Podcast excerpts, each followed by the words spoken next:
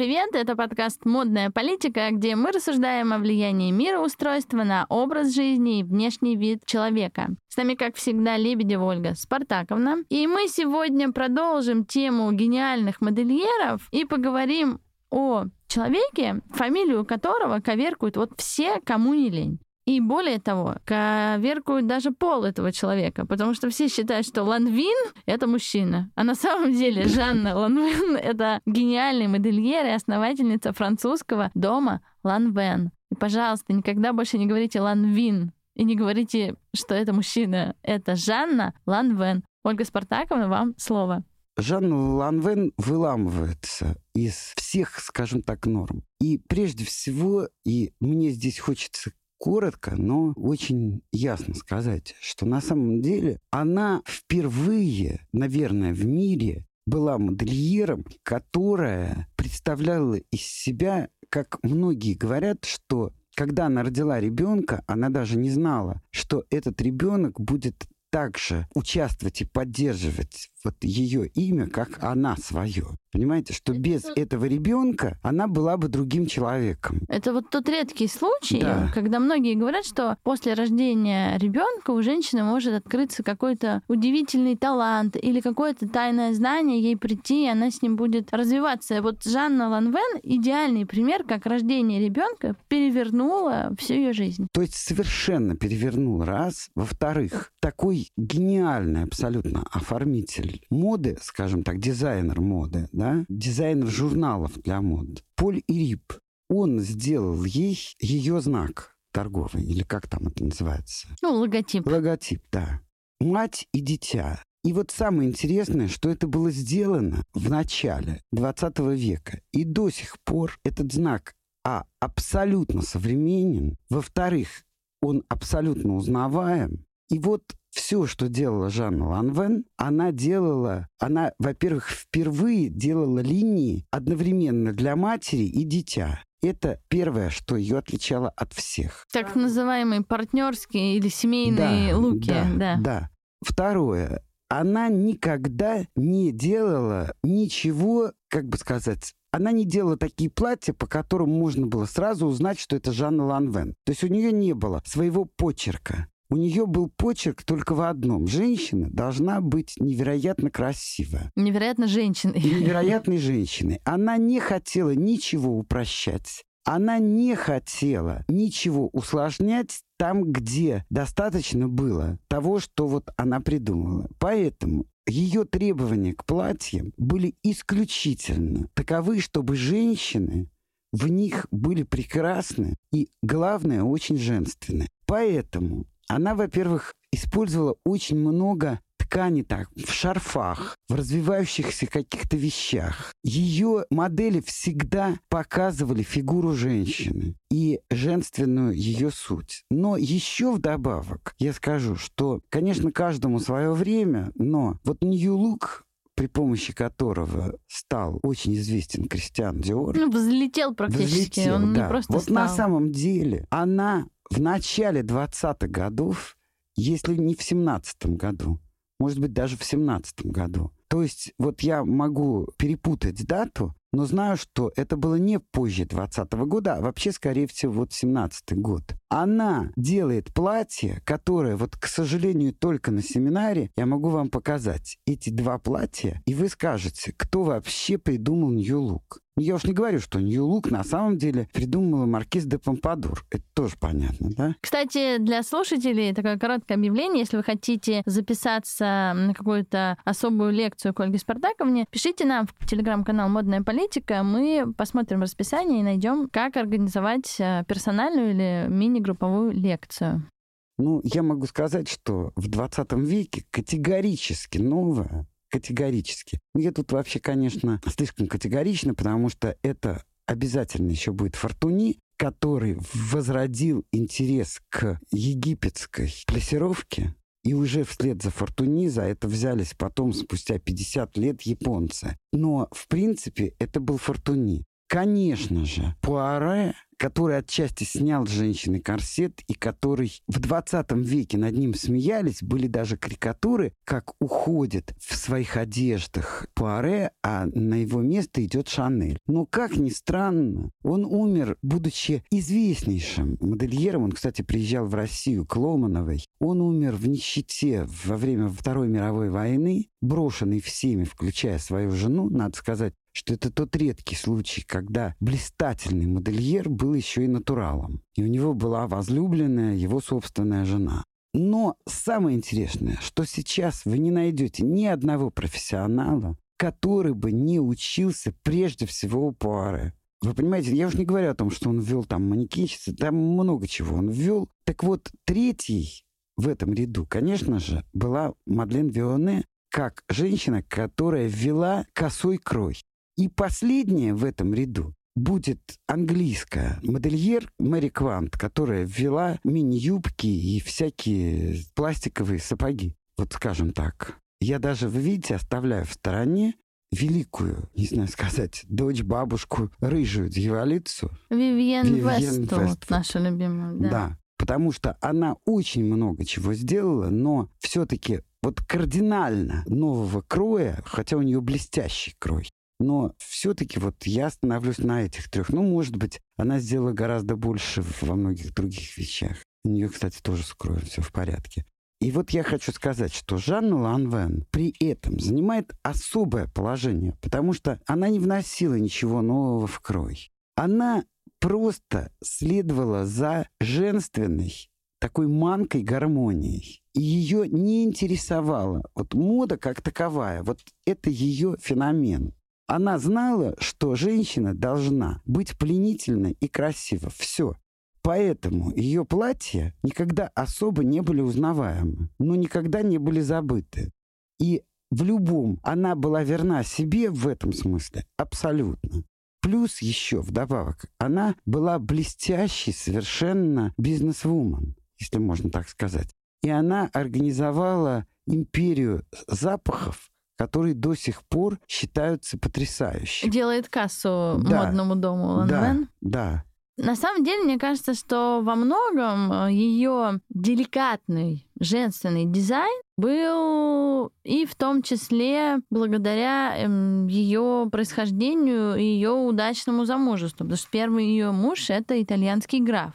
Все-таки это накладывает определенное визуальное видение да, то есть человек живет в графском обществе, да, в графском доме, носит графскую одежду. Это не может не повлиять на мироощущение и на восприятие. Действительно, ее платья никогда не были остромодными, никогда не были там какими-то кичливыми, ультрасексуальными, но они были очень э, деликатные, а сочетание цветов были невероятно благородными. Ты смотришь на эти платья сейчас, и тебе хочется это платье надеть и пойти в театр или куда-то, потому что это абсолютно современное, красивое вечернее платье. Даже... Кстати, она разрабатывала цвета. Она специально вложила деньги в цветовую индустрию тканей, я имею в виду. И первый цвет, который она... Это был синий, но это был не навязчивый синий, а такой синий, в котором женщина была просто вот как... Она притягивала как магнит. Может быть, цвет ночного неба, такой синий, вот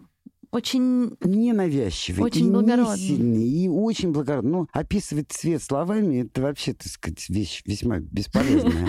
Ну, наши. Потом она взялась за зеленый, потом она взялась, по-моему, за такой лососевый. Я, кстати, не знаю, кто был первым. Может быть, она была первой, потому что Нет, ну вообще первые были римские императоры. Ну, я имею в виду, каждый дом производит и сегодня свои ткани. И вообще каждый модный дом специализируется на том, что он шьет одежду, сумки, вещи, если это ткани, а не кожа, из своих тканей. То есть они разрабатывают свои принты, свои сочетания цвета, свои удивительные совершенно сочетания фактур. Это все как бы делается дизайнерами модного дома. И, кстати, вот когда меня спрашивают, а как отличить подделку там, от неподделки? Ну, если с кожей все понятно, ну, то есть ты можешь легко понять, кожа это или не кожа, да, можешь на ощупь понять, то с тканями почему-то у людей какие-то сложности. И есть один простой совет. Посмотрите на цвета.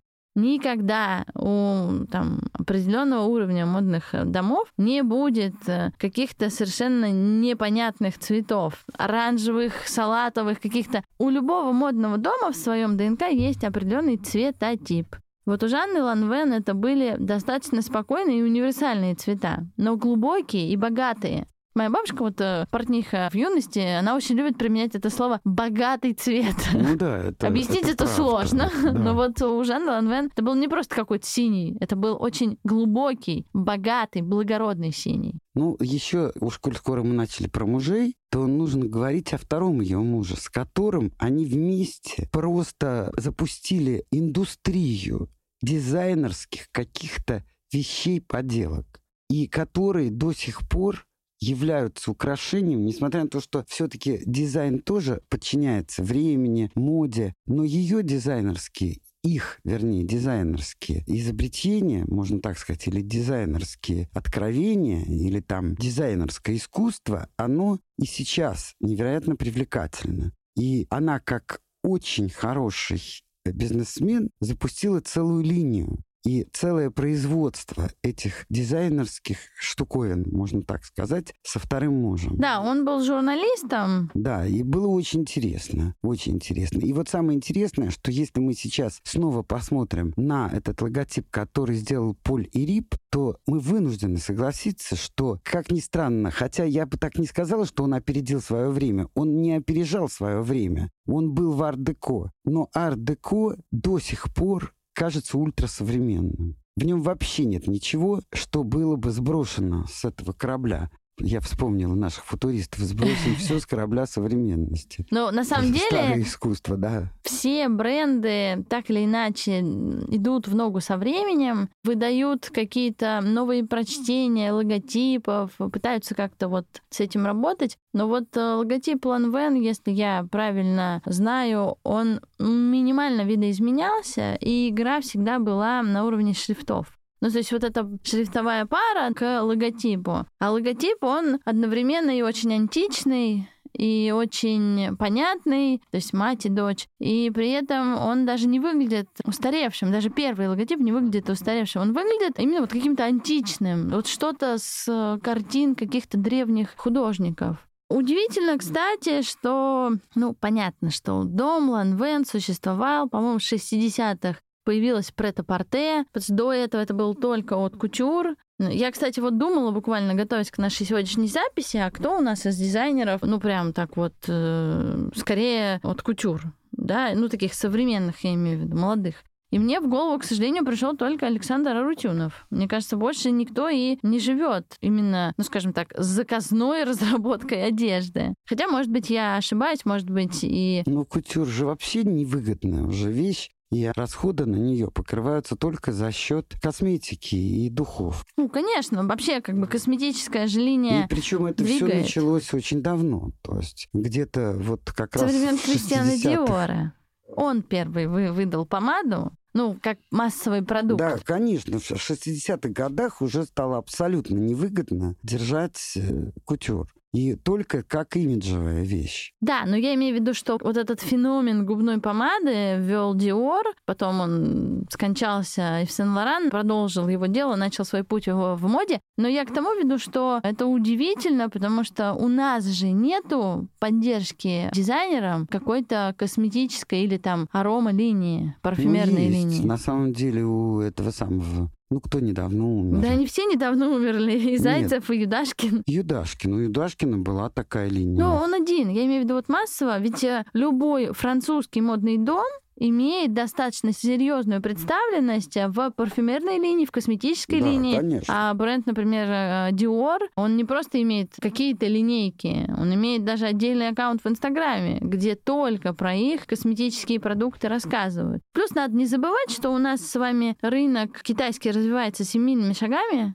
и косметический рынок не стал исключением, да, потому что косметические продукты на китайский рынок, парфюмированные продукты на китайский рынок, все это развивается и делает огромную кассу. Интересно, что модный дом Ланвен управлялся дочерью Жанны Ланвен, а потом был, конечно, продан. И как-то его вот продавали, перепродавали, даже он был у Лореаля, а потом в 2001 году он попал к тайваньскому медиамагнату. Что интересно, впоследствии он сделал дом, ну, как бы частным. То есть он кому-то принадлежит. Но вообще эта история про то, что китайские э, миллионеры, миллиардеры, вот я посмотрела программу по BBC, вот не буду врать, то ли каждый день, то ли каждую неделю список миллиардеров пополняется двумя китайцами. То есть масштаб этого дела, он очень серьезный. Так вот, очень многие автомобильные дома особенно, ну, дома, автомобильные производители, я их считаю домами, потому что там огромный процент невероятного дизайнерского искусства, принадлежит э, китайским и индусским э, миллионерам. Мода не стала исключением. Я хочу поговорить о том, что модный дом Жанны Ланвен перезапустил израильский дизайнер. Вот что вы об этом думаете? Альбер Эльбас, он уже, к сожалению, покинул этот мир, но это долгое время было словами-синонимами. Ланвен значит Альбер Эльбас. Он делал очень красивые вещи. И вот он и смог перезапустить модный дом в 20, э, ну, почти в 21 в конце 20 века и в 21-м. И это интересно. Ну, я, во-первых, думаю, что израильских дизайнеров мало, но они все очень штучный товар. И сейчас я могу сказать, что э, есть одна молодая или не очень молодая женщина, которая начинала здесь как стилист, гениальный стилист, фэшн-стилист.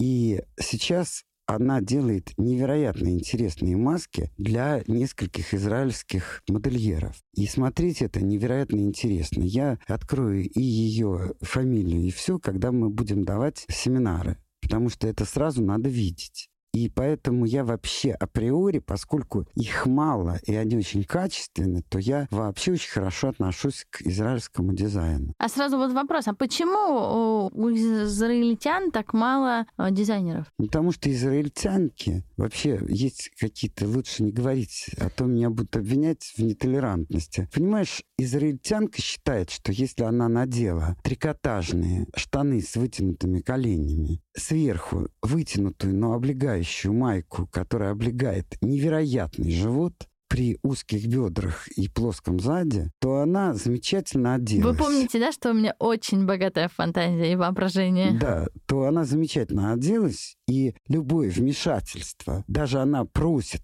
вмешаться, допустим, профессионала-стилиста и очень хороших стилистов, но любое вмешательство ей не нравится, потому что она считает, что она и так замечательно выглядит. Единственное, что когда вдруг мужу это не нравится, она начинает беспокоиться а муж толком сказать ничего не может, мычит. А там скорее патриархальное или матриархальное общество в семье? Я думаю, что скорее матриархальное. Мне тоже так кажется. Но вот интересен опыт нашей Даши, которая в Израиле сейчас э, продвигает... Когда я говорю, а Даша мне присылает... Опыт стилистов. Своих клиенток, назовем это так. Вот. Ну, естественно, не для распространения, я их не могу показывать и так далее, и так далее. И из какой-то чумы она делает прилично одетую женщину, что не мешает этой женщине ворчать, быть хамовитой, неделикатной. То есть у них очень своеобразное отношение с модой у израильтян. Вот я была на свадьбе, ну, где пожилые дамы обязательно были там, естественно, в этом. Я была на иудейской такой свадьбе с закрытыми волосами и так далее. А молодые девушки одной ногой, если убить, то можно сразу вот за один удар. Ну вот если представить себе, отчленить ее ногу и ногой там размахивать как дубиной. Это значит толстые ноги, низко посаженный зад, мини-юбки, из которых просто торчат, вот сказать бревна, это ничего не сказать. Ну, такие сардельки. Сказать, да, даже не сардельки, а как вот хамон там вот у испанцев. В общем, вы впечатлились. Да, и при этом количество намазанной косметики на глаз, то есть даже на Курском вокзале, вот дама, которая стоит 500 рублей, даже она выглядит более элегантной. Но это связано с чем? С религиозными ограничениями, с мироустройством, с тем, что народ был кочевой. Вот с чем это связано? Почему вот? С чем это связано? Мне кажется, это связано с абсолютным самодовольством. Люди чрезвычайно довольны Вы собой. как-то очень упростили. Неужели ну, все так мне просто? Кажется, так. Вот мне кажется так. И на фоне какой-то поразительной безвкусицы, ну тут, понимаешь, допустим, если вы в иудейской среде, то все в черном. А если вы не в иудейской среде, то как противоположность это цвета. Ну, кто на что гораст. Ну, вот кто во что гораст. Ну, это просто даже, я не знаю. Конечно, там есть элегантно одетые женщины, безусловно. Но их очень мало. И не они диктуют погоду. Плюс ко всему, вот сейчас как бодипозитив, сейчас это же не только в Израиле, это же кроме нашей страны везде. Вот ну это же... Я такова, какая я американский есть. Ну, да, культурный феномен. И когда люди считают, что когда у них живот опускается ниже колен или грудь, она прострелила ногу ниже колена, там грудь за колено. Ольга Спартакова нас обвинят в том, что мы нетерпимые, неуважительны к женщинам. Я уважительна к женщинам, но в понятие женщины входит не только наличие там груди и так далее, но и еще умение, как великолепно говорила Шанель, что если женщина некрасива до 18 лет, значит у нее плохая мама. Если она некрасива с 18 до еще чего-то, то она плохо воспитана. А если она некрасива после 30, то она дура. То значит она дура, понимаешь? Никто не снимал женщин, ну, я не скажу обязанности, это право любой женщины делать что угодно. Но никто не снимал женщины попытку или желание быть красивой. То есть, если говорить, что есть женщины и мужчины, то, конечно же, и мужчины, и, кстати говоря, дети обожают, когда их мамы очень красивые. Понимаете, то есть никто не... Ну, короче, надо подсобраться. Никакого бодипозитива. Да, надо потому что, когда идет женщина со старыми руками, полностью оголенными, потому что ей так удобно,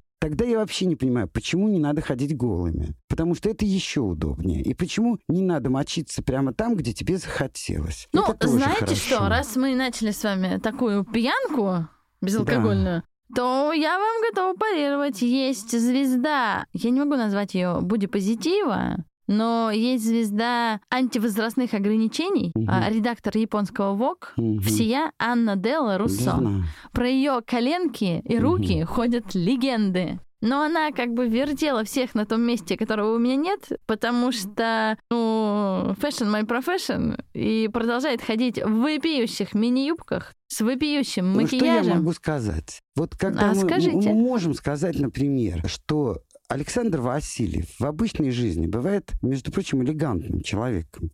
Но вот он принял такой образ. Вот со всеми своими там одеждами и так далее, и так далее. Он в образе, это нормально. Выход за этот образ, это уже другое. Она главный редактор японского, японского ВОКа. То есть она абсолютный профессионал. Она позволяет себе вот так представать перед людьми. Но прежде всего, когда на нее смотрят, то смотрят как на явление, вот точно так же, как на Васильев, на, как на явление... В мире моды. В мире моды. Но не на явление, которому, по идее, надо подражать. Вот она есть такая, это ее право. И как право любого человека. Но только любой человек в этой одежде будет выглядеть как городской сумасшедший. В ну, лучшем случае. Возвращаясь к Александру Васильеву, я думаю, что он стал заложником общественных ожиданий. Мы уже много Конечно. раз говорили о том, что если ты стилист и говоришь, что ты стилист, и ты пришел куда-то, то никто не ждет от тебя Юджи Ямамото и черных каких-то сложнокройных вещей, от тебя ждут э, пуха и перьев. Чтобы было сразу видно, что ты ну точно стилист. Чтобы у тебя все булки были свежими. То есть это как бы ты можешь с этим соглашаться, можешь с этим не соглашаться, но поскольку у Александра Васильева массовый продукт, не нишевый, а массовый, то он играет по правилам аудитории. Аудитория ждет, что он будет э, в чипане, в тюрбане, ну, в Просто я и могу перьях. сказать, что он замечательный историк костюма, но ну, дальше я не буду говорить. Ну, дальше уже да, обстоятельства. Дальше я молчу. Я хочу вернуться к Альберу Эльбазу. Он 15 лет почти был у руля дома Ланвен. Главный, самый известный, самый, я не знаю, как, э, самый удивительный модный критик Сьюзи Менкес говорила о нем, что его обожают все женщины, вообще любая женщина, и его одежду носят э, все звезды, от Николь Кидман и Хлои Севини до Софии Коппола. Вот такой разносторонний у него был талант. И про него пишут книги, делают выставки. Вообще он оставил наследие за эти там почти 15 лет.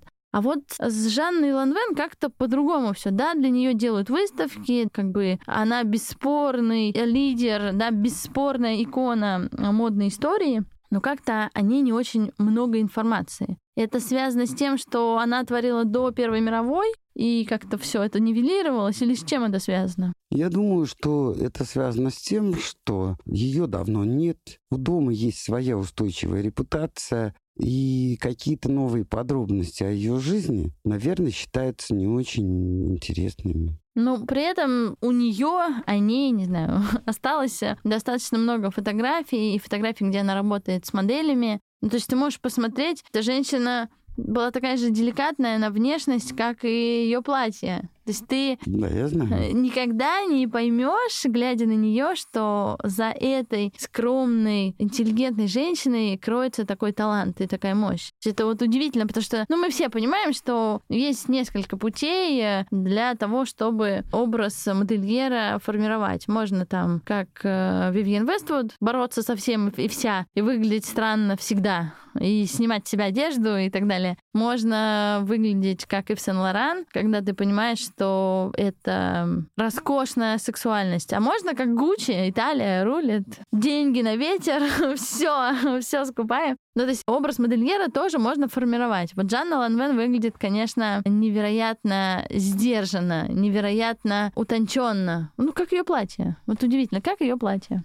Удивительно, конечно, и то, что осталось э, огромное наследие. Ну, понятно, выставки ее платьев есть, они ездят по Европе, к сожалению, не приезжают к нам. Я до сих пор осталась под большим впечатлением, когда в музее Москвы была выставка, организованная модным домом Эрме, и они привезли своих мастериц. То есть мастериц, которые ткут шелк, мастериц, которые работают с кожей, французских мастериц. Я пришла туда, это была самая красивая выставка, которую я видела. Я не знаю, как они ее привезли, ну то есть сколько было там машин, борзых щенков, борзых лошадей, но это было невероятной красоты мероприятие, и даже вот э, катакомбы музея Москвы как-то вот все вот очень органично выглядело. Вот я очень сожалею, что такой выставки не было от модного дома Ланвен. Может быть, это связано с тем, что модный дом перестраивается на более молодую аудиторию. Ну, как бы, а им это не очень интересно. И у меня есть еще один такой последний вопрос, и будем потихонечку заканчивать. Была ли а, Жанна Ланвен феминисткой? Ну, опять же... Мы знаем, да, что феминизм — это не мужененавистничество. Да, это равные права. Конечно, была. А можно ее назвать иконой феминизма? Не знаю. Не знаю. Я считаю, что, может быть, это было бы хорошо, что икона феминизма — это не только человек, обладающий правами, но и обязанностями матери. Тогда все укладывается. Ну, это интересное, кстати, высказывание. Нас заклюют, если нас слушают интерсекциональные феминистки, никогда не выучу это слово. И вообще феминистки, наверное, нас ну, будут ругать. Говорят, что если у человека нет оппонентов или врагов, или тех, кто желает его клевать, то значит его как такового тоже не существует, как личность. Так что давай будем спать спокойно. Ну, вообще я соглашусь с вами. Если бы вы Жанну Ланвен поставили на пьедестал модельеров, вот я знаю, что вы любите э, Мадлен Вионе, Поля Пуаре, не любите Кристиана Диора, еще меньше любите Коко Шанель, то вы бы Жанну Ланвен поставили на один уровень с э, Пуаре и Вионет? Не знаю. Нет. Почему? Потому что она не внесла ничего а нового потому в крой? Что, да, потому что она занимает то место, которое она занимает. Я не хочу быть судьей в этом смысле. Она потрясающая. Все. Но она действительно не внесла ничего. Во-первых, потому что ее платье неузнаваемо. Даже при наличии того, что она опередила того же Диора на много-много лет и прочее. Но дело в том, что у нее вот, когда ты говоришь о Пуаре, он узнаваем. Когда ты говоришь о Мадлен Вионе, она узнаваема. У Нет, нее ну есть это свой подчерк. Удар под дых Мадлен вот, Вионе. Да, вот именно. Там, да, я не самый большой поклонник Шанель, но у нее есть свой подчерк. Эльза Скипарелли. Хотя иногда... Эльзочка Скиапарелли — это святое. Да, да. Хотя иногда говорят о том, что некоторые шляпки... Она же еще специализировалась Ланвен на шляпках. Да. И говорят, что некоторые шляпки ее были просто вот по пути Скипарелли. Там то какой-то шедевр в виде куриного гнезда, ну, я не видела. Но я видела маленькие. Вот вообще она же была специалистом по маленьким шапочкам клош. Ну да, таких плоские. Такие, нет, ну не, не всегда плоские. Ну, вот. немножко плоский тюрбан У такой. нее вот. есть потрясающие вот такие использующие, видно, очень дорогие кружева, шелка, маленькие шапочки и так далее. То есть она везде руку приложила. И я хочу сказать, я не хочу ставить или не ставить ее на определенный пьедестал. Она такая, какая она есть. Вот и все. А вот, может быть, ее знак ее бутылочку я бы поставила. С духами. Да, да. Ну, на самом деле, удивительно, что и она, и Шанель начинали со шляпок, и построили модные империи, и они как бы стоят противоположны друг другу. Я бы даже сказала, их можно поставить в треугольник, да, Эльза Скиапарелли — это авангард и какое-то безумное прочтение вообще жизни женщины. Кристиан Диор — это, ну, достаточно ровная женщина, ровная женщина, песочные часы. А Шанель — это абсолютно андрогинная женщина, ну, моды будущего. Потому что когда Шанель все-таки начала это двигать, мода на Чарльстон закончилась довольно быстро.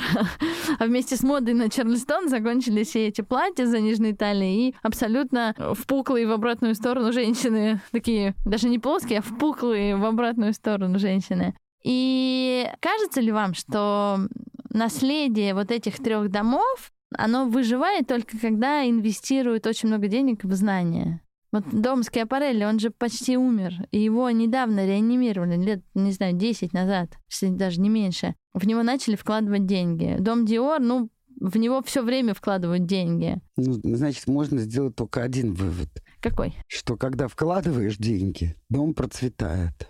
Ну, то есть надо идти по пути кота Матроскина. Чтобы да. продать что-нибудь не нужно, да. нужно купить что-нибудь не нужно. Окей, на этом предлагаю заканчивать. Подписывайтесь на наш телеграм-канал «Модная политика». Слушайте нас на любимых платформах. Спасибо, что были с нами. Всем хорошего дня. thank you